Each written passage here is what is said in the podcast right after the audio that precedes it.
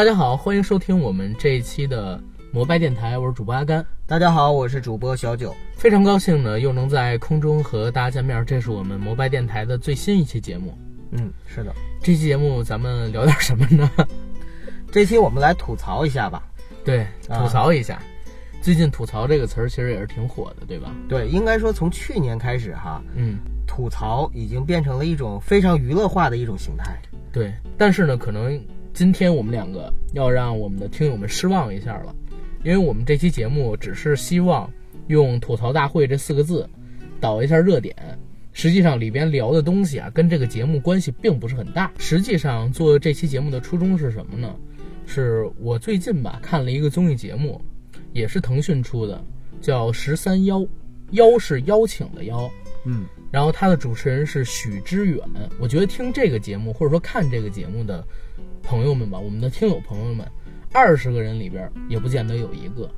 但是我觉得这个节目很有意思，尤其是联系上今天这个吐槽大会，更觉得有意思。为什么？先说第一点，李诞呢在前些天上了这个节目。李诞就是吐槽大会的策划人李诞。对，嗯，他呢是当了这个节目的一期嘉宾，和许知远聊了聊自己对现在这个时代的看法，自己对自己成长道路的看法，自己对自己为什么能红起来的看法。那么这个许知远又是谁呢？其实我也不知道，嗯，我是真不知道，我是因为这个节目关注到了他。其实十三幺已经做了两季了吧？两季，对，之前的第一季我并没有太看，我就看了两期。一期是俞飞鸿，我们的惊鸿仙子，嗯，来做嘉宾的时候看了一期，还有一期呢是马东做嘉宾的时候看了一期。据说好像就是因为马东怼许知远这期，然后让这个节目一下子火起来的。其实也不叫怼，也不叫火，就是知名度稍微高了一点。对，但是是黑火。嗯，为什么呢？其实许知远和马东这一期，我挺推荐大家去看的。他是两种知识分子。不同的价值观体现。嗯，许知远他在整个节目的过程中一直保持着一种愤怒。他的愤怒在于哪儿呢？是马东，你为什么不和我一样？马东，你读了那么多的书，你还出过国，你有那么好的家庭背景，有那么好的文化素养，你为什么现在要这么迎合这个时代，做这么低俗的东西？比如说你现在做的《饭局的诱惑》，你做的《奇葩说》，你做的米墨文化等等等等的东西。他一直在保持这种愤怒。他说：“我们知识分子要悲天悯人，我们要对现在的社会感觉到不不公平、不满。对对对，我们要对现在的社会感到不满，我们要刺激，让这个社会进步，等等等等的东西。”但是马东呢，在那期节目里边，其实是有一种相反的观点。他说：“我觉得这个社会很好，我觉得现在这个时代很好。现在这个时代虽然是娱乐至死，但是我们也因为这个时代比过去有更多的机会发生。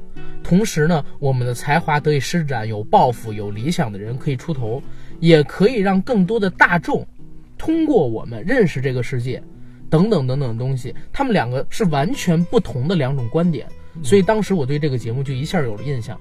不过刚才说黑火嘛。”就是因为这期节目播出之后，特别多的人在狂骂许知远。他说：“许知远，你就是穷酸、乳酸、假清高，嗯，吃不着葡萄说葡萄酸，等等等等的东西。”这是一期。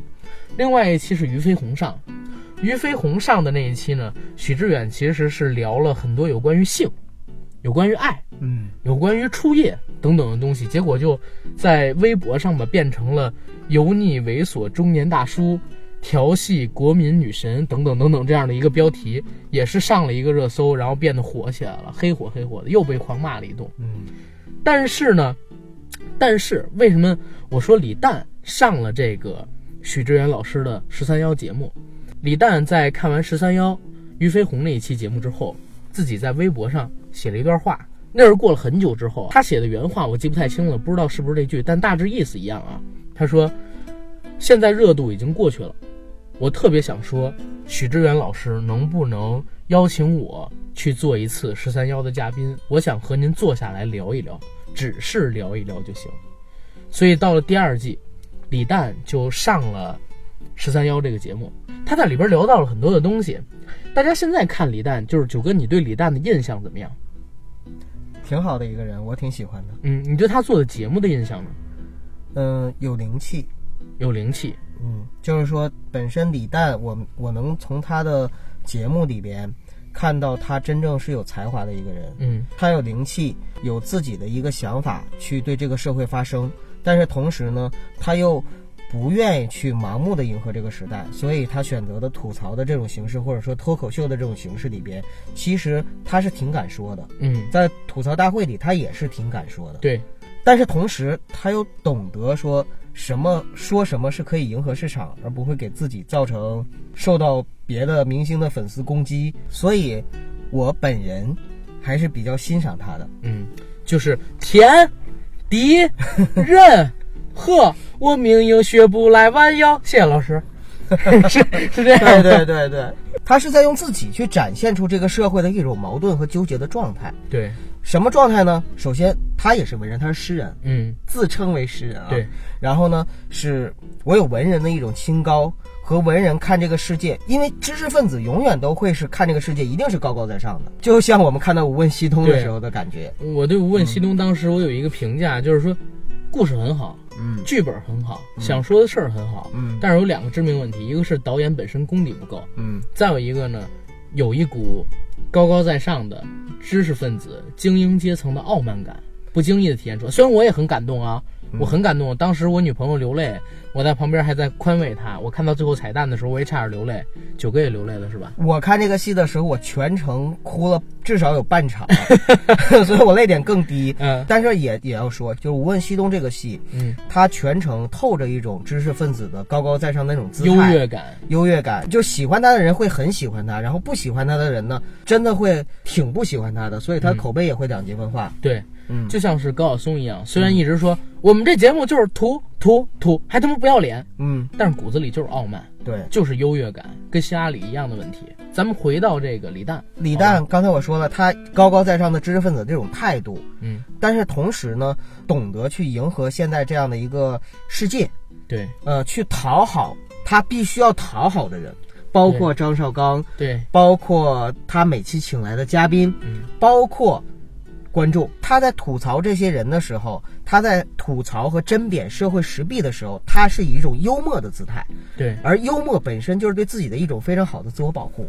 对，我觉得这是他特别精明的地方。对，我特别同意你两点，第一点是李诞首先有才气，嗯有灵气。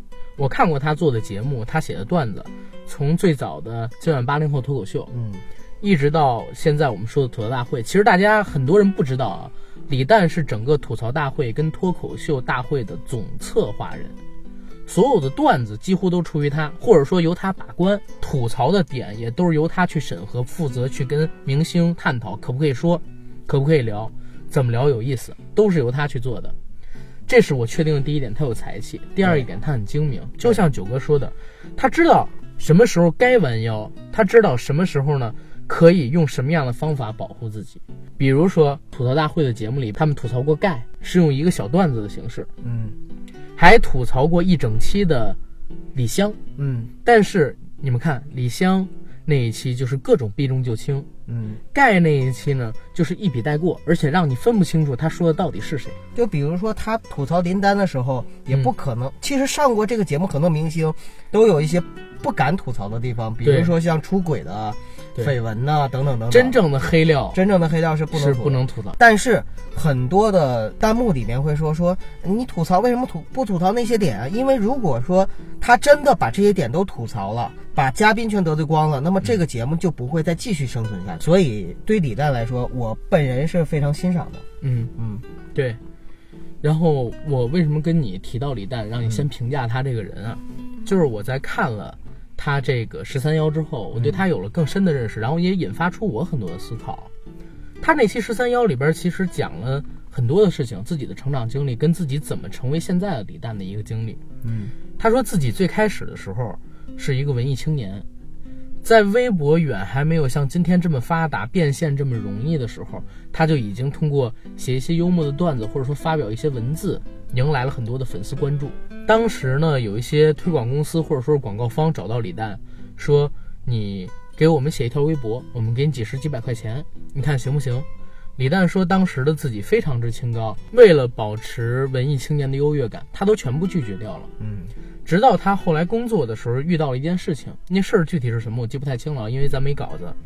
但是大致的意思是这样：他身边呢有一个朋友，这人呢能力并不十分之优秀，但是有几个亲戚在他们所属的岗位是领导层。当他身边的朋友想办一件事儿的时候，那几个亲戚就给他走后门了。然后这件事情就做成了。这件事情呢，深深地刺激到了李诞。李诞说：“突然好像从那一天开始，我就发现我明白这个世界是怎么运行的了。”我说：“既然我已经明白这个世界是怎么运行的，而且这个世界只能以这样的方式运行，那我就也别闲着，别慢着了，我也赶紧运行起来吧。”所以他当时就决定自己一定要好好的运作自己。结果他成了现在的李诞。现在他回顾自己的过去，回顾自己这些年的经历，回顾自己红了以后走过的路、经历的事儿，他觉得很满足。他觉得自己现在得到了自己当时想要的东西，甚至得到了自己当时没有想要的东西。我今天早晨吧在看小说，小说是吴宇森导演跟徐克导演在聊，在最后的结尾的时候说了一个冯小刚下一期节目的预告。嗯冯小刚说自己现在每一天都不是追着梦想跑，而是梦想追着自己跑，因为他现在每天做的事情是自己当时从来没有梦想过的，或者说梦想都没有敢想的事情。他已经超越了梦想。对他现在每天都在做，嗯所以说他死的时候可以对着摄影机说：“我死而无憾了。”嗯李诞表达出的思想跟冯小刚说的很像，说自己在这几年里做到的都是自己当年没有想过的事情。所以在那一期，我就突然之间我对李诞的好感大幅度的上升。嗯，就是我发现，虽然我们的年纪差不多，他也是九零后，对吧？对，我也是九零后，但是我们对于社会啊，我们对于时代，我们对于世界的看法，我们对世界运行轨迹的认识，实际上是处在不同的层次的。他比我看得更明白。别说是你了，像许知远，我觉得他到现在都没有看明白。对对对，嗯咱们说回许知远，我对对他了解并不多啊，嗯我对他了解仅限于十三幺这个节目，但是十三幺这个节目里表现出来的他，和我刚才提到的马东，和我现在提到的李诞，完全都是不一样的。嗯他是那种活在自己世界里的人。我不是说不好，我我很尊重这些人，但是这些人好像在我们现在的这个时代里啊，都被我们渐渐的就是抛掉了，逐渐的被我们所不能理解，逐渐的被我们所边缘化的人群，哪怕他很有水平、很有能力、很有学识、很有文化，你让我们怎么样去理解他？我一边想着别人去理解他、接受他的世界，同时呢，他又不去理解别人和接受别人的世界，嗯而只是希望呢，就是所有的人都要去成为我规定的，或者说我认为定义的标准的这样应该成为的那样的对，应该是成为的这样。对，所以，其实这样的人自古都有，始终存在着。这样的人呢，如果说他们对社会做出了很大的贡献的话，我们会特别值得我们去尊敬，嗯我们也有足够的敬意和诚意。但是同时，有些人呢，对这个社会并没有什么贡献。那么我们呢，有的时候呢，就会觉得他说他是臭老九，然后高高在上、傲慢等等等等。嗯其实说实话，就是这类人就是在坚持着自己的坚持，活在自己的世界里。对，所以这是我们的开场白，对吧？有点长啊。有点长。好，开场白完了，让我们进我们摩拜电台的广告。我们的节目摩拜电台目前已经在喜马拉雅播客平台独家播出，欢迎大家收听、订阅、点赞、打赏、转发我们，也欢迎。到微博平台搜索“摩拜电台”官微关注我们，也欢迎加我们微信群管理员 Jacky L Y G T 的个人微信，让他拉你进群，和我们一起聊天打屁。也欢迎在网易云音乐平台搜索“摩拜电台歌单”，这里边呢有我们所有过去使用过的音乐，大家真的不要再私信问我了。我们的片头曲叫《停车场的刀子》，停车场的刀子，停车场的刀子。重要的事情重复三遍，大家真的不要再问我，我回复都快回复吐了。好，广告做完，进我们今天正式的节目。九哥，你最近有看我的朋友圈吗？嗯，有吧？你说哪条？然后我说没有，我说没。没事儿没事没事咱们咱们就这么录，咱就这么录，你不用配合我，不用配合我。啊，啊，好好尴尬，好尴尬。嗯，没想到我会关注你，是不是？我本来是想着九哥，你最近有没有看我朋友圈？九哥说没有啊。然后怎怎么啦？你这朋友圈？你你这样，你这么着回一个，咱们俩录一下？行行行，哎，九哥，你最近看我朋友圈了吗？没有啊？怎么了？最近？呃，最近我发了两条一模一样的文字，在很短的时间频率内啊。啊，嗯，我最讨厌这种刷屏的人 没有没有没有，呃，我说的很短的时间是两三天之内啊。发了两条同样的文字，然后配的是不同的新闻，嗯里边写的就是，呃，在现在这个时代，就是有人在天梯上爬行，有的人只能成为他们的燃料。哦，这句话啊，嗯，你关注了吗？嗯，没有。好，哎，完美完美完美，这引出来了。为什么提到这个东西啊？其实这句话跟我们今天聊的，跟我们刚才说的开场白，就有很大的关系。嗯我们刚才提到了两种人、两种意识形态、两种知识分子的对待世界的不同的态度，嗯对不对？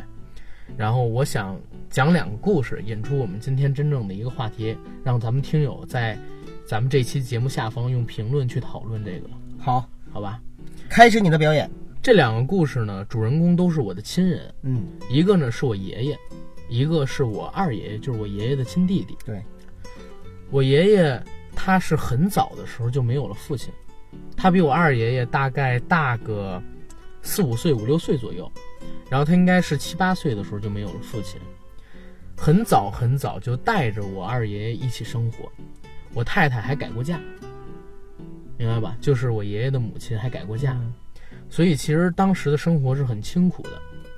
他很早很早就要出来供养家庭，或者说是供养他的弟弟，过早的担上了生活的一个重担。我爷爷以前经常跟我讲，说自己嗯七八岁的时候，八九岁的时候就要去捡煤盒，煤壶，对，得这么称，叫煤壶。也有叫煤盒的。对嗯，干着冯巩当年干的那个事儿，但是比他可能还要早几年。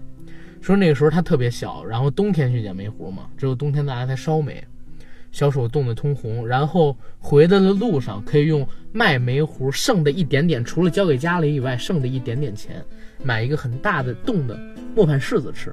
冻柿子。对嗯，说那个钱买到的柿子很大，特别甜，是自己小的时候最爱吃的一个东西。就其实你就看当时的生活很清苦。嗯后来呢，我爷爷加入了共产党，嗯就在这个一线岗位上工作了几十年，最高的时候做到过镇长。嗯但是在做完镇长之后，我爷爷就变成了，呃，我们当时那个镇里的一个养老院的院长。哦在当完了这个院长没有几年之后，我爷爷变成了村里的村长。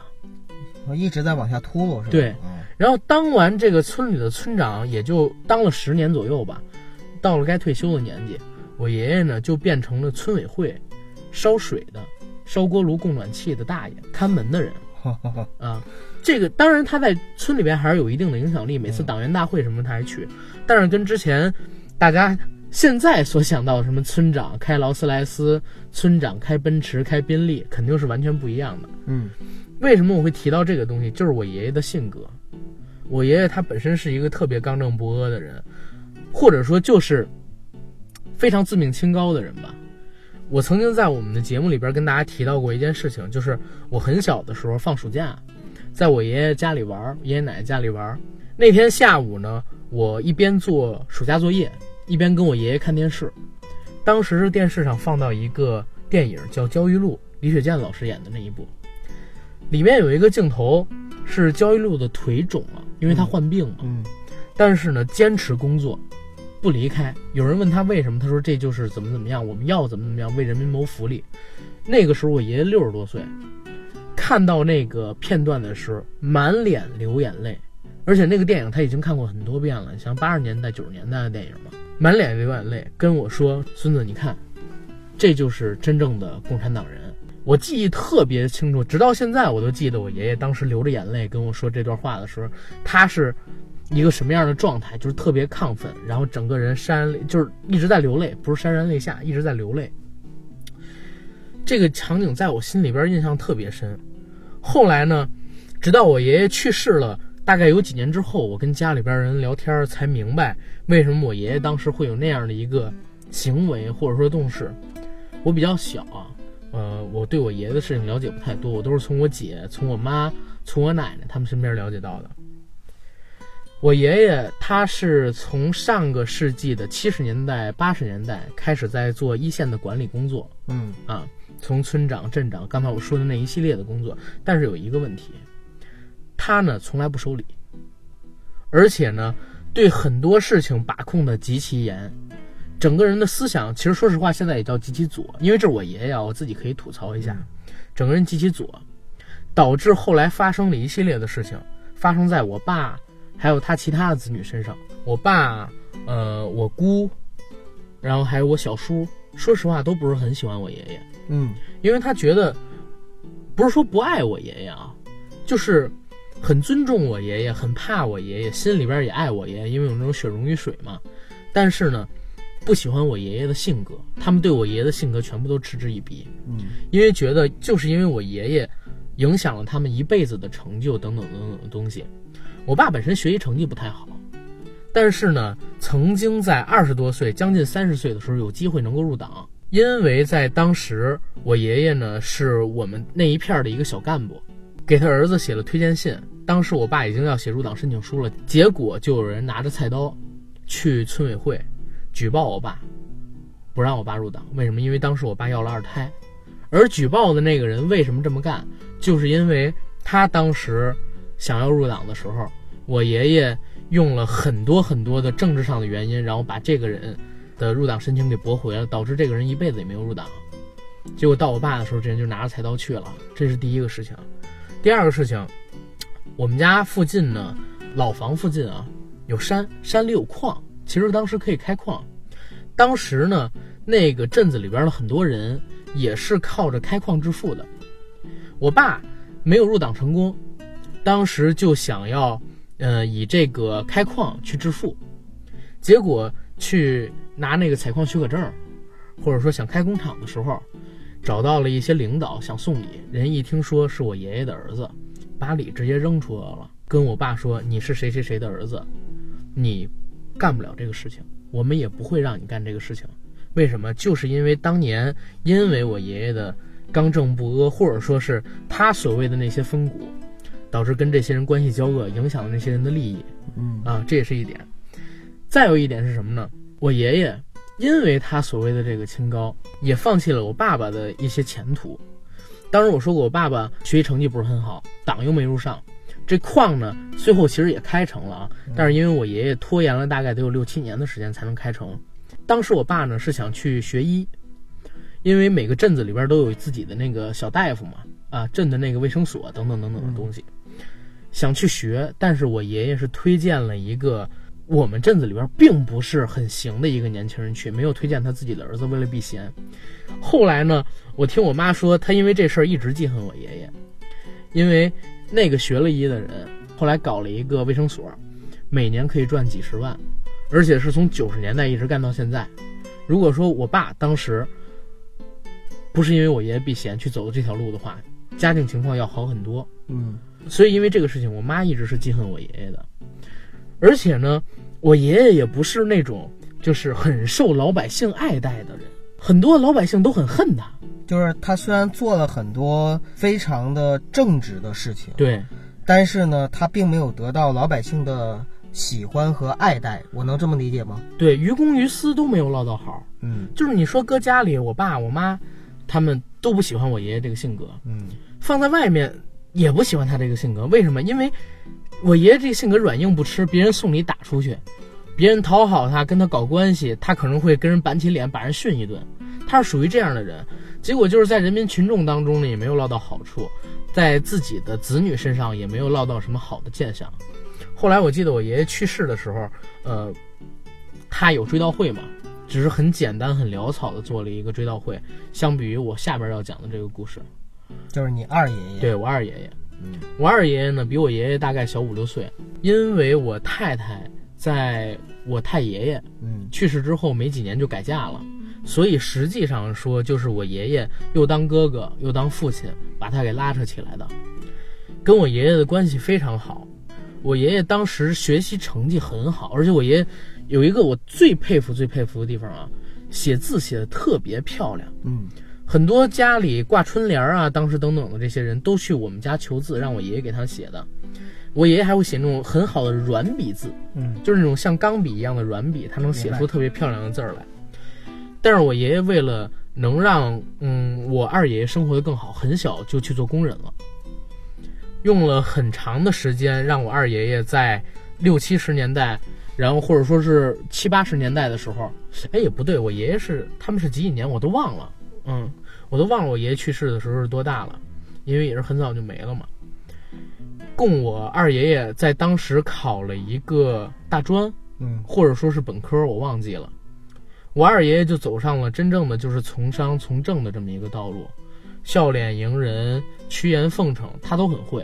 而且我记忆最深的事情就是，虽然到后期的时候，因为我二爷爷变得特别有钱，跟我们家里呃本身的关系变得很少了，嗯但是永远我们过去，我二爷爷都是笑呵呵的，他对待谁都是笑呵呵的，从来我没有见过他发脾气。嗯但是呢，听我爷爷、听我妈、听我爸、听我小叔他们聊我二爷的时候，都说他是一个很有手腕的人，真要是整人的时候，整的会很厉害的那种人。但是我从来没有见过他发脾气。我二爷爷一直是做到了，呃，我就不说官职是什么职了，他曾经还当过大学的校长。嗯他曾经还当过大学的校长。我二爷爷去世，就是在我爷爷去世大概半年以后。我记得那一天我爷爷，呃，去世，我奶奶给我打电话让我赶过去嘛。我到我爷爷家的时候，他刚咽下最后一口气，正好也是刚看见我，然后他离开的。下午的时候，我二爷爷赶到了，一下车，整个人就哭的不行，两边都有人在搀着，有我小叔，还有他自己的女儿，然后哭着哭着就晕过去了。过了半年也就去世了。好多人都是说，是因为哥俩的感情太深，因为我爷爷说实话是他半个父亲嘛，呃，让我二爷爷因为他的去世悲伤过度，然后留下了一些大脑上面的问题，最后也是大脑的毛病去世了。嗯我二爷爷在追悼会的时候，北京市来了很多领导。我那天穿了一个黑色的羽绒服，带着一朵白花，跟他们挨个握手。很多人在评价我二爷爷的时候，就说他是一个很牛逼的一个人，他留下了几个亿的财产。呃，因为他也从商啊，不是说他光从政就有几个亿，这个我一定要声明。他还当过大学校长，桃李满天下。你还能在百度上边查到他年轻的时候、老的时候做的各种各样的事迹，甚至说他还留下了一个小三儿在三亚那一块儿。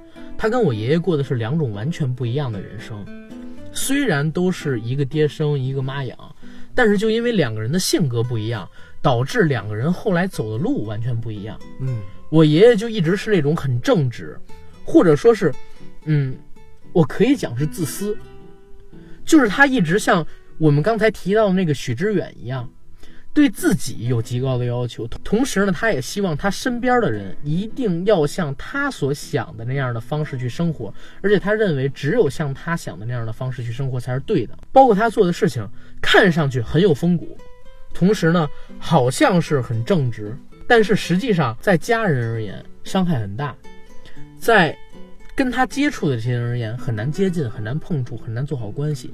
阿甘，那我问你一个问题啊，嗯像你爷爷和你二爷爷，这明显就是两种人，对吧？嗯过的是两种人生。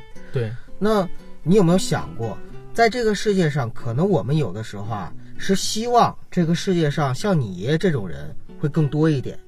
就比如说，我们希望我们的领导人都是大公无私的，希望我们的知识分子都是清高并且清贫的，看到的这个世界都是干净的。嗯，但是这 个我们又有多少人希望自己或者说自己的家人是这样的人呢？你有想过这个问题吗？我没有想过这个问题，但是我跟你引申一个问题啊，嗯我我是我爷爷的孙子，所以我我可以去说一些他嗯，好吧？我爷爷在人民群众中没有捞到什么好，为什么？因为虽然他很正直，虽然他很有气节，但是呢，实事儿也没有干成多少，就是因为他这个脾气，说实话，很多关系他没有处理好。就像李诞说的，这个世界的规则是这样运行的，嗯，但是你爷爷可能并没有懂得这个世界的规则应该怎么样去运行，对，所以说他只是坚持了自我，但是他并没有按照这个世界的玩法去真正的去实现他的理想。对我甚至听我奶奶他们说，在五十年代、六十年代，就是大跃进啊，或者说我爷爷是大跃进、大炼钢铁积极分子，嗯，还有什么人民公社、什么什么能手、插秧能手什么，我忘了啊，反正一堆这个称号。我奶奶说，在需要自己去做一些事情，比如说体力劳动，嗯，或者说呢，就是需要熬夜呀，然后加班啊这种事情上边，我爷爷是特别在行的，嗯，永远都是拿第一。但是呢，一到组织人，一到需要周转关系，一旦呢需要处理人和人之间交情的时候，我爷爷就不行了。所以他早期可以当到镇长，但是越往后越往后就越不行。因为时代变了，也不光是因为时代变了，就是他自己到了那个职位上之后，他没有搞懂像我们刚才说的这个世界运行的真正的规则，嗯，然后就被时代所淘汰掉了，或者说是被落下来了。他理想中的那种人，我之前记得我刚才说他看焦裕禄的时候流着眼泪跟我说话嘛，我觉得他是想成为那样的人。像焦裕禄这样的领导，或者说像这样的典型，在这个世界上毕竟还是少数。嗯，更多的人是在我们看到或者看不到的地方默默无闻、无私奉献着的。他们也有自己的坚持。有些人呢，他们的坚持呢是坚持去实现自己的理想；嗯有些人的坚持呢是坚持，呃，自己心中认为正确的东西，然后一直呢就是坚守这一个东西。但是有些人的坚持呢，是以牺牲别人，包括自己身边的家人，或者说其他人的利益为代价来做的事情。我可能不太礼貌，但是我觉得你也可能是属于后者。是，因为我至今也是这么认为，就是人家说那谁谁谁的儿子，你不允许干这个事情，只要你是他儿子，你就不能干这个事情，别人都能干，你不能干。还有就是我爸拿着入党申请书想去入党的时候，就会有人跳出来说他不能入党，因为他要了哦，对，这儿刚才我没有说，因为我爸当时要了我二胎，嗯你说了，说了是吗你？说二胎，但是没说是你自己，啊，不用说，你大家都知道啊。OK 因为你有个姐姐，对对对，嗯，呃，有人会跳出来拿着菜刀，真的是拿着菜刀啊！我奶奶说是拿着菜刀去政府门口说不行，谁谁谁不行。这种这种人我也是很很很无语。不，同样是其实菜刀，人其家其实你要想，就是因为我爷爷毁了他一辈子。那个时候，如果你能入党，对吧？七八十年代、八九十年代，如果你能入党，那是多重要的一件事情，对你以后的整个生涯，尤其是你比如说在一个小镇里，在一个村子里，对不对？还是愚昧，还是愚昧。我还是这句话，愚昧。同样是菜刀，人家贺龙拿菜刀就可以闹革命，你拿菜刀就是去报复人家。对，你报复人家，什什么叫你爷爷去毁了他一辈子？真正毁了他一辈子还是他自己。就算这个机会被某些人或某些事错过了，你可以去记恨他一阵子，但是你把一辈子都搭在这件事情上，并且把自己的一生都怪责在别人的身上，其实这还是自己的问题。这肯定是他的问题。当然了，这个不是我们今天要讨论的事情。对我就是说，嗯因为我爷爷的原因影响到了他们，最后导致出我爸爸、我姑姑他们，还有我小叔他们在后续的生活过程中一些问题。而且我爷爷到最后啊得病了，还不愿意花我二爷爷的钱嗯啊。到最后的时候，我二爷虽然跟他关系很好，他跟我二爷还有点疏远，就是自己很清高的那种不愿意动我二爷爷的资金，然后等等。因为他那病几十万对我二爷爷来讲不叫什么事儿，嗯但是他自己不愿意去求人。然后刚才其实我说了我爷爷，我们还没说完我二爷爷呢。嗯我二爷爷呢，我不知道他午夜梦回的时候心里边会不会难过，觉得自己这辈子就是蹉跎了很多，因为他经常弯腰，对吧？他不像我爷爷那样我命应学不来弯腰，他经常是说谢谢老师的那些人。我不说他趋炎附势，但是我爷爷当时跟我聊过，我二爷爷其实也不是可能真的爱我的二奶奶，就是他老婆。嗯因为我二奶奶她出身很好，她是当地内蒙古啊，内蒙古当地的一个呃很大的一个官员还是商人的女儿嗯啊，这个我不确定啊，我忘了是商人还是政治，还不是我忘了是商人还是官员的女儿。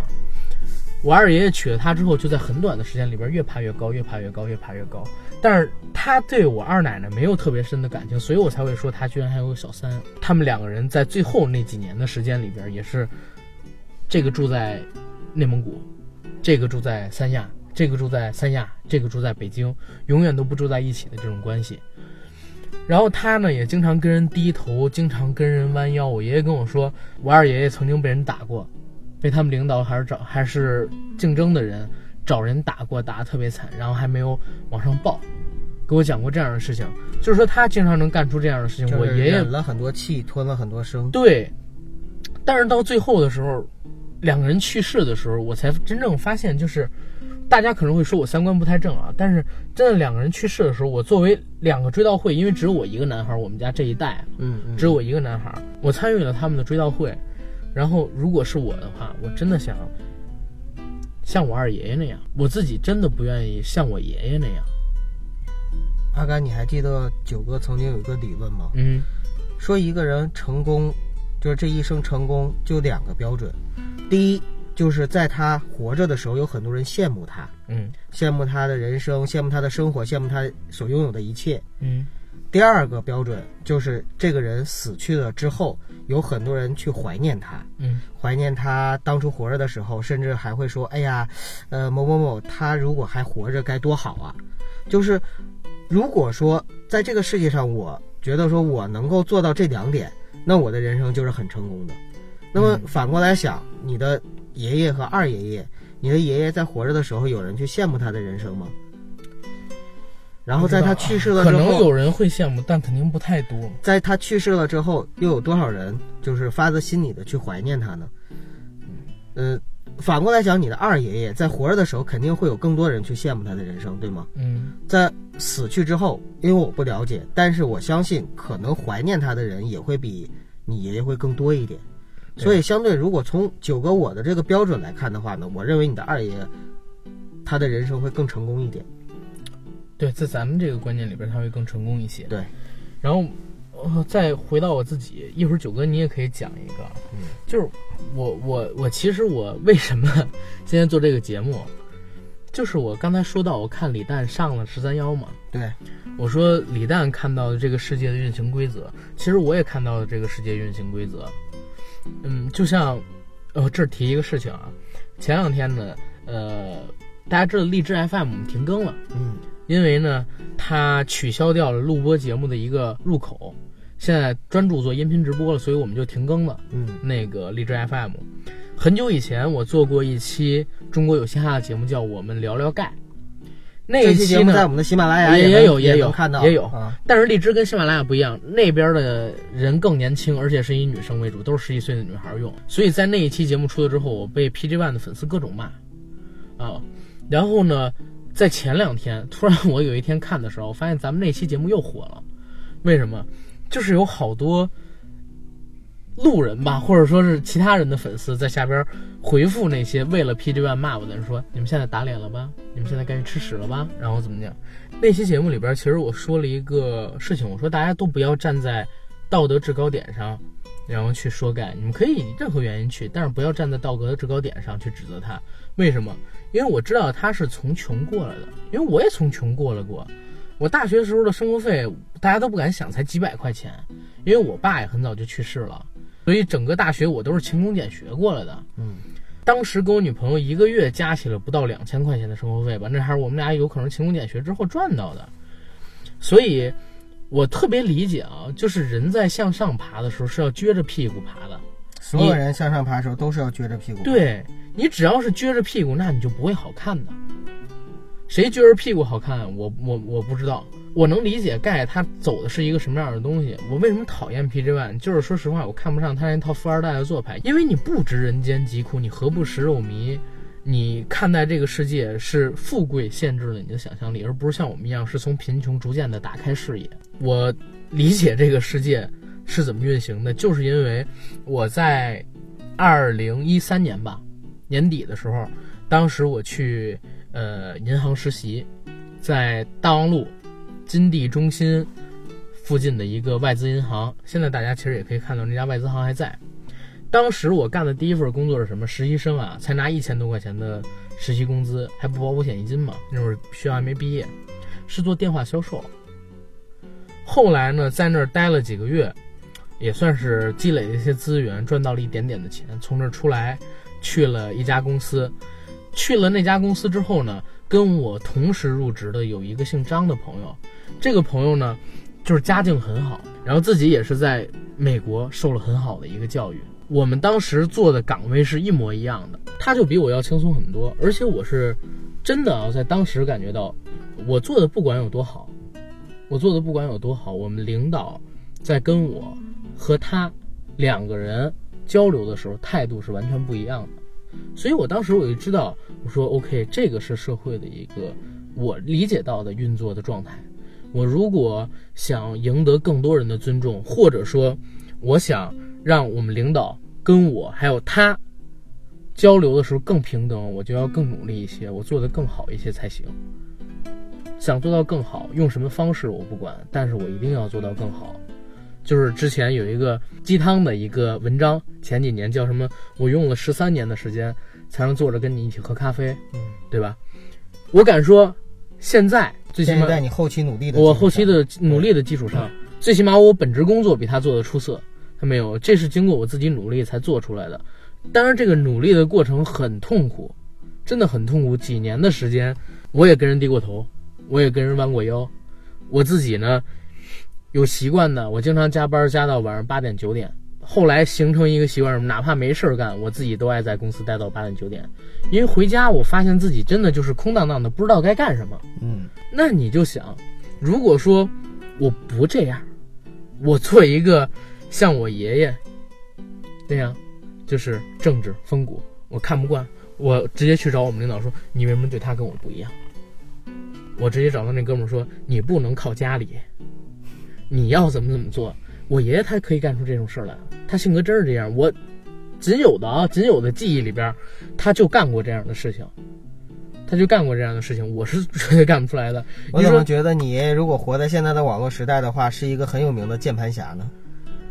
他不会是键盘侠？我爷爷这辈子没学过拼音，他不会拼音，你没明白我的意思。而且而且我爷爷不太会认繁体简体字。不，我我的意思是说，就是 你爷爷身上有很多现在键盘侠的那种风骨。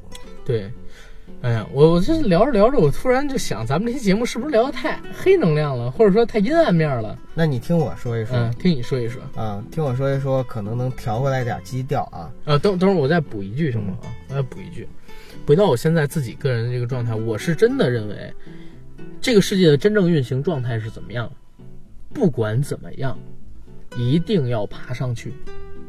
只有你有了权利，有了资本，才有资格去说梦想，才有资格去谈政治，对不对？那得看什么事儿。呃，对，那那是肯定是要看什么事儿。那你要侮辱我尊严，肯定是不行的。但你就是说，不管怎么样，你受多大苦，你忍着。就像那个陈凯歌似的，你给这世界一个笑脸，即使他对你不公，这是你自己给你自己的礼物。然后回到我们刚才说的那个问题啊，就是这两种意识形态，两条道路，嗯，许知远和马东，许知远和李诞，你想要成为哪个？你是想做十三幺，还是想做吐槽大会？嗯一个呢，可能更精英阶层、更小众、更有风骨、更有坚持；嗯，一个呢，更低俗一些，但是呢，更更受大众喜爱一些通些，俗一些吧，别说低俗，更通俗一些。更通俗一些，嗯，更受大众喜爱一些，更迎合这个时代。更迎合这个时代。然后呢，你赚的也更多一些。对，这才是最关键的对也不会引出什么价值形态、意识形态等等等等这这这些争执等等。这个我们听友们也可以在下边跟我们进行评论啊，嗯，因为我是想把这期节目我们做一期，然后下一期呢回馈给大家，我们单聊一期吐槽大会，我们真的是聊里边的段子，嗯。就不是聊这个了。对对对。嗯，九哥你来说说你，呃，其实阿甘，嗯。呃，那其实我跟你好像有很多相似的地方，嗯。比如说你是家里唯一的这一代唯一的一个男丁，你也是，我也是我们家这一代唯一的一个男丁。嗯同时呢，你爷爷呢，相当于你们家没有受到你爷爷的一些照顾，或者说没有得到一些余荫。呃，我呢其实也没有，并且我爷爷跟你爷爷很像，也是属于老共产党人。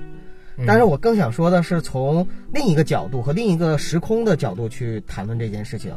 呃，要说我们家祖上能追溯到的，就是近代的，就是从我太爷爷开始。嗯我太爷爷呢，他是张作霖当时警卫团的一个团长。哇，是的，你然后这个属于国军后代，别说余音了，没打倒你们吗？呃就是我们这这我们家啊，就是很奇怪，就奇怪在这儿，就是哪一代都受不到上一代的好。为什么这么说呢？我我太爷爷呢，当时没有跟张作霖被炸死哈，对，但是因为炸死了就没有我了。呃，但是当时呢，就是他跑到官邸家去了，就是他有了我爷爷之后，把我爷爷他们扔到这边，嗯这一支扔到这之后，跑到官邸家去了。嗯跑到官邸家之后，据说还有了新的一个家庭。哎，那很像成龙的身世。甚至哈，就是你如果看现在的新闻联播，嗯当然现在他出来的已经比较少了。我们国家领导人就是前，就是常委里边有一个跟我同姓的这个人，就是这个人他长得跟我爷爷非常像，而且呢，就是名字只中间差一个字。我们都说他可能是我太爷爷那支儿过去的，真的假的？真的不这骗你。个这个这个没查证吧？呃没法查证，而且我们事后的话，我们也想过，就是说不要去查证这件事情，至少要等到他完全退了之后，然后我们再去找这嗯个。嗯，但是没意义，我们也不想攀这关系。对，然后第二个呢哎是，真的，你们家这个身世跟成龙家真的特别像。这个我还真不太，呃你回头了解一下，他们也是动荡，各自组建家庭。但是那个时代反正有很多这样的类似的事情哈，因为大时代大时代下的小人物都是这样子。我爷爷呢，就是没有受到我太爷爷的任何的余荫。嗯，当时呢，就是小的时候是在地主家放羊的一个放羊娃，哦，那很苦。是很苦，但是他做了一件非常革命浪漫主义的事情，嗯，就是拐走了地主家的女儿，哟，你这不仅仅是跟成龙家很像啊，还跟谁家 像啊？很家的不是你跟那个富明老人也很像啊，拐走了江南富商家的小姐。就我跟富明老人还是同姓的，对对，哎，没准是原型哈。啊，对，没有没有，但是确实就是他当时投身到了革革命中，然后那个成为了一个共产党员，在解放前，所以在解放后呢，在我们东北那边呢，也是一个市里的一个领导，哦，那很好。呃，但是我们整个家族也没见到他任何的光，也是属于那种就是是特别的严肃、特别的正经，因为我爷爷在我很小时候就去世了，嗯。但是你想啊，作为我们这一支唯一的一个男丁，嗯而且是最小的儿子生的就是长孙。嗯，你如果说是换在一个普通的人家，别说大户人家了，就普通人家的话，应该是爷爷会宠成什么样子哈？呃，那不一定。比如说我爷爷就没出。我说咱俩一样嘛，啊就在这儿呢，就因为咱们俩有共同类型的爷爷。因为我当时我就我小的时候，我在我印象里，就是我姥爷和我姥姥特别特别宠我，因为我奶奶在很早就去世了，我没出生前就去世了。嗯但我在我爷爷那边的印象里边，就是特别严肃、特别正经，而且几乎都没抱过我的这样的一位老人。嗯呃，然后呃，一直到我长大了，我在我的姑姑、大爷，还有就是我爸爸的这个口述里边，那么我爷爷都是那种就是对我们一点都不亲近，而且自己一个人到老的时候跑到太康，就是跑到我们家，呃，就是祖坟那那边，嗯就是祖籍那边，嗯然后去去生活，然后呢也不跟儿女一起过，就是这样的一个人。哦，然后他其实，在市里，就我们的市里，留下了很多的这样的一个政治资源，嗯，但他一点都没有用在我们的身上，或者说用在我的父辈的身上。那还好，你们还有政治资源。你像我爷爷，嗯，就是非但没有政治资源，人家听到他名儿是恨得牙痒痒，就是因为当时就是，比如说，我跟你聊一个好玩的事情，这是插一嘴啊，嗯我们当时是几个村，听我奶奶他们说，嗯几个村子想联合以那个村政府的名义出钱包下一块地，因为你知道那个时候不是说什么某个村签什么血手印儿，然后分地什么包产到户什么的吗，包产到户，对，当时因为我们村里有那个矿，就是几个村子想弄这个事情，然后把这个联，如果是当时弄成了，就这几个村子的这个村干部家啊，一下就腾飞起来了，你知道吧？真的是谢腾飞。然后我爷爷是严格反对，而且还把这个东西写了一份很长的报告，交到了那个镇委会，交到了区委会，等等等等，就一层一层往上递。哎呀，事情闹得特别大，你知道吗？导致就是周边的这些领导干部特别讨厌我爷爷，然后。呃，在后期的时候，就是他们可能要选其他的职位，有一个升上去了，然后就把我爷爷降下来了。就就是你还能看出这个，还好，嗯因为你知道很多你爷爷的事迹，嗯虽然说这些事迹都是让人恨得牙根儿直痒痒。对他也干过好事儿。啊，是，我爷爷当时是造过一条水渠，嗯，这个算造福了。呃，对，这条水渠呢养活了不少人。嗯，啊，最起码听我奶奶说是在七八十年代的时候，反正是给当地造成了很好的一个呃农作物上的收成，跟这个是有直接关系的。嗯，我呢，因为太小的时候我爷爷就离开了，所以我几乎不知道他的一些事迹。嗯呃，而且他跟我们生活始终都不没有生活在一起。嗯呃，但是我想说的是，我爷爷的那种性格在我们家几乎就没有被继承。我的姑姑，还有就是我的长辈，都是属于呢，就是比较会做人做事的那种。嗯嗯，然后，但是我有一个大爷，就是相当于是我爷爷大儿子，他呢，因为当年学习号称是全市特别特别好的，而且是能够成为一个很优秀的大学生，就是在文革前的大学生。嗯。呃，然后呢，也是就未来有很光明前途，甚至可以接我爷爷班儿的这样的一个人，但是好像是因为，呃，某些原因，在文革中呢，可能是，呃，就是造成了一些，就是精神上面的一些一些问题，结果就造成了就是他整个人一下子就颓废了，就一生基本上就就这样子废掉了。然后，呃，我们家挑大梁的，或者说在我们整个这个我爷爷这支家族里边，作为一家之长的是大姐，也就是我我的大姑姑，她呢就是我们的一家之长。然后呢，她呢就是把我们这个整个家庭一直撑着，让它不散，然后让兄弟姐妹呢大家就团结在一起，基本上都是我姑姑做的事情。我想说什么呢？就是每个人，你也好，我也好，然后我们的很多的粉丝和听友也好，其实他们，我们每个人的身上不光是有自己的父母的影子，还有我们整个家族的影子，对吗？它都会烙印在我们的整个的人生里边，甚至是作为我们的背景，在我们跟我们身边的人接触的时候，在我们出去走入这个社会的时候，可能它就是我们背后一个无形的网或者无形的力量。嗯有可能它会给我们带来很好的影响和作用，也可能带来很很多不好的影响和作用。我这就想插回到什么里面呢？就是我看了那个《无问西东》，嗯看《无问西东》电影的时候，其实让我最感触的是陈楚生在演的这个就是第一代人，他在讲到讲到就是他的老师在跟他说的时候说，你要你你要去寻找你的真实，对，就是真实这个这个词一下子触动了我，我就在想，什么叫做真实？就是我们每个人是不是现在都是在真实的做我们自己，还是在这个社会里边，为了一些我们所追求的东西而失去了我们自己？就比如说，我认为啊，人的。呃，人的言语和行为是没有办法去超脱这个时代的，超越这个时代的。这个在我看《无问西东》的时候就可以看到。你比如说，它里边描述的是四代人，对吗？那么他们这四代人，他们在每一代的时候，他们的穿着打扮、言语行为，还有甚至说话方式和这个指导思想，肯定是受这个时代的局限性的。但是同时呢，一个人的思想和精神呢，又不能够被这个时代所束所束缚。嗯嗯就是伟大的时代有伟大的人，不伟大的时代同样也有伟大的人，而这些人他们的思想和精神是一定要超越于自己，超越于这个时代，去更多的、更高的去看待众生，然后去理解众生的苦难的这样的人，他们才能称为真正的伟大的人。所以，对于我们每一个人来说，就像刚才我们讲到的，无论是许知远和李诞，还是许知远跟马东，他可能代表的是我们社会上的两种，呃，两种很明显的类型。一种类型的人呢是我要坚持我自己，我要坚持去做我自己，但是坚持做我自己的同时呢，我可能会让我身边的人，或者说让大众呢去反感和讨厌，就是大众不是很喜欢他。那么另一类人呢，就是我可能有的时候做的事情我自己不会很喜欢，但是我在努力的去迎合这个时代，去讨好别人，讨别人喜欢。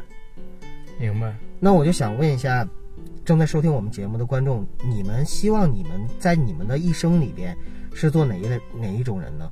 是做那种呃自己很喜欢，但是可能会惹人厌的这样的人，还是做那种自己可能不是呃很喜欢自己，但是呢却努力讨好着别人，让别人喜欢自己这样的人？当然了，这个是没有一个明确的答案和标准的。当然，最好最好的方式就是我既自己也很喜欢，又能够讨别人喜欢。嗯，我们也是无问西东。对，无问西东。呃，前一句话是清华大学的校训里边叫“立德立言，无问西东”。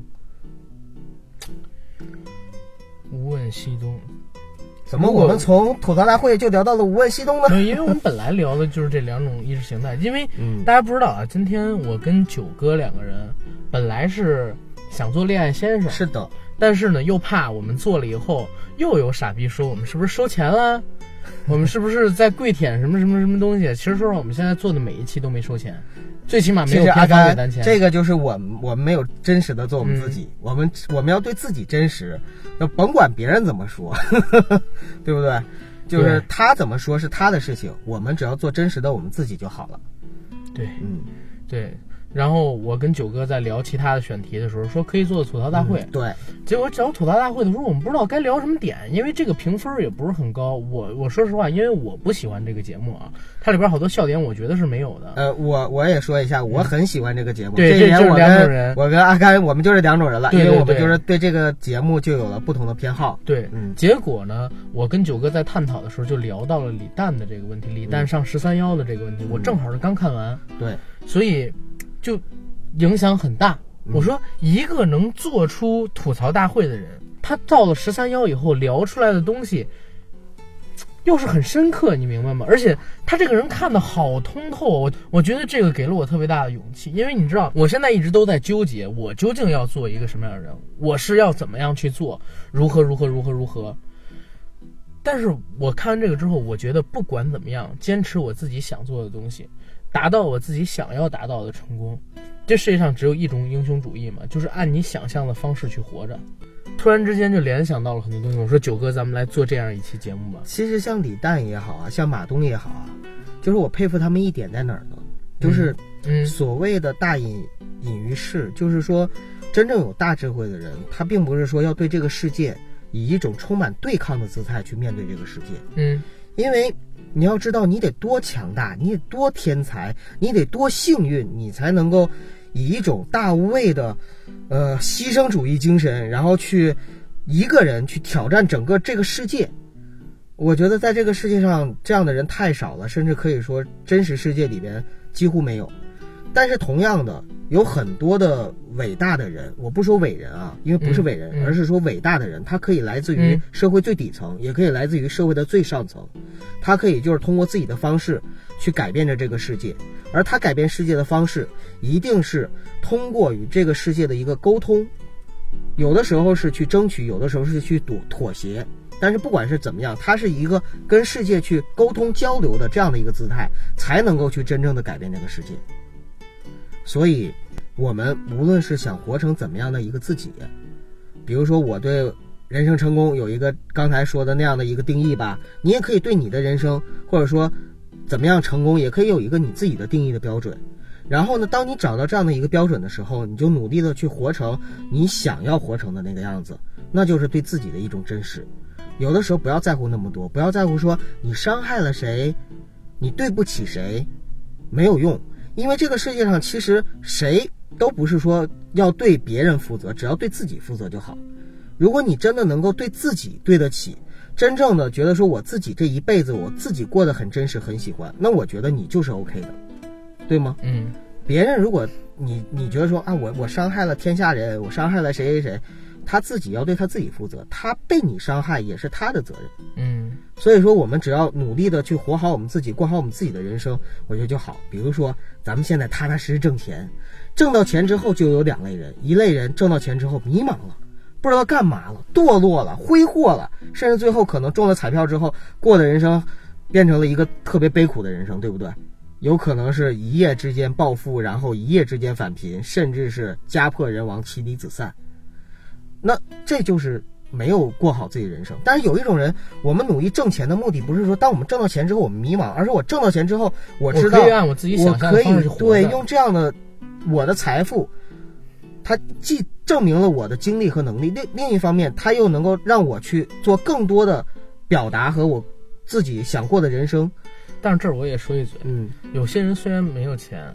嗯，没有事。同样也会很快乐。对他每天在网上去发表一些评论，就是也是按照自己想方式去活着呀。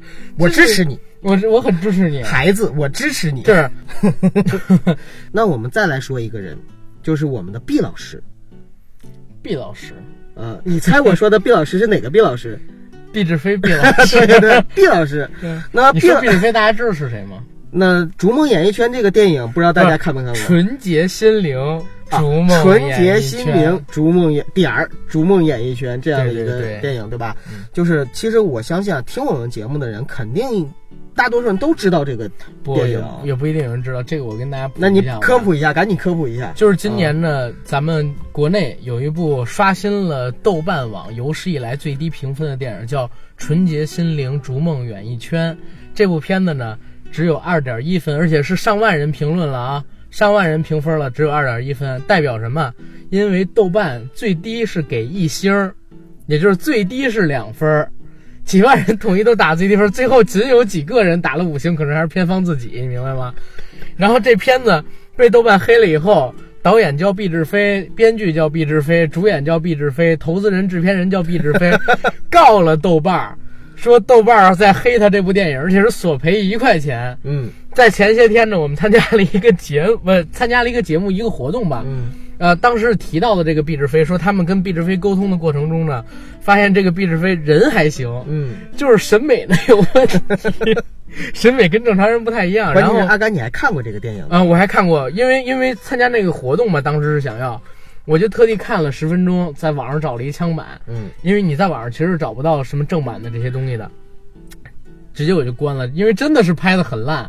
但是后续跟他沟通的过程中，发现人还行，就是审美有问题。对然后《白日梦想家》，你知道吗？你可别糟蹋这个词。对，反正这这这个毕志飞，就是大概这么一情况，人还行，人还行，挺好的，啊，就是 就是电影拍的不咋地。对，所以说你看像，像对于毕老师这样的人，他就是深谙社会的游戏规则，也就是说，他宁可被骂，宁可去告豆瓣儿，宁可说别人去讨厌他，也不希望说大家都把他放在脑后，把它当做空气。把他当做空气，无视他。其实最痛苦的不是有人骂你，嗯，最痛苦的是有人真的无视你，对拿你当一个屁就放了，而且还是蔫屁不响，对，也不还不臭那个，还还不臭的那个，你又不臭又不响，放的那个人可能都不知道把你给放出去了，这是最一个屁最最最难以忍受的事，对。对，可能我们每个人在这个大时代下都是一个小小的浪花，有的呢可能激起的浪花大一点，有的激起浪花小一点，但是不管是再大的浪花还是再小的浪花，最后都会被大海所吞没，最后都会归于平静。这个世界没有人记得任何一朵浪花的存在，但是正是因为有这些浪花的存在，才让大海变得波澜壮阔。所以，我们每个人啊，就是无论是自己的能量有大有小，无论是怎么样去生活，我始终坚信这一点：既然是佛祖也好，上帝也好，上天也好，老天爷也好，谁让你来到了这个世界，它自然是有你自己的意义，马迷啊，自然是有这样的意义。就是说，你活在这个世界上，你就要努力的去好好的生活，去感受、感知这个世界，并且去回馈这个世界。你要对这个世界有所回馈和反应，活出真实的自己，这个太重要了。嗯，好，还要说什么？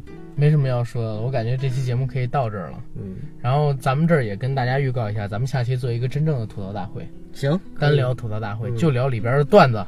我还有耐耐心，我把这几期全看了。还有这个就是最近的一些热点，你知道马景涛上热搜了吗？我知道啊，对啊。就是里边很多明星还有很多槽点，甚至是我们干脆挖一挖上吐槽大会的明星，在吐槽大会里边吐槽大会不敢吐槽的槽点，对，我们可以我们敢吐槽，我们不用跟明星去沟通本子，我们也不用征求明星的明星的同意，我们就敢爆，我们就敢吐。好，挺好，挺好。嗯哎，我发现做到最后好像有点回归到咱们节目闹腾的状态了。啊，是吧？嗯，好，嗯，那这期节目到这儿吧。吧好的，嗯谢谢大家。再见。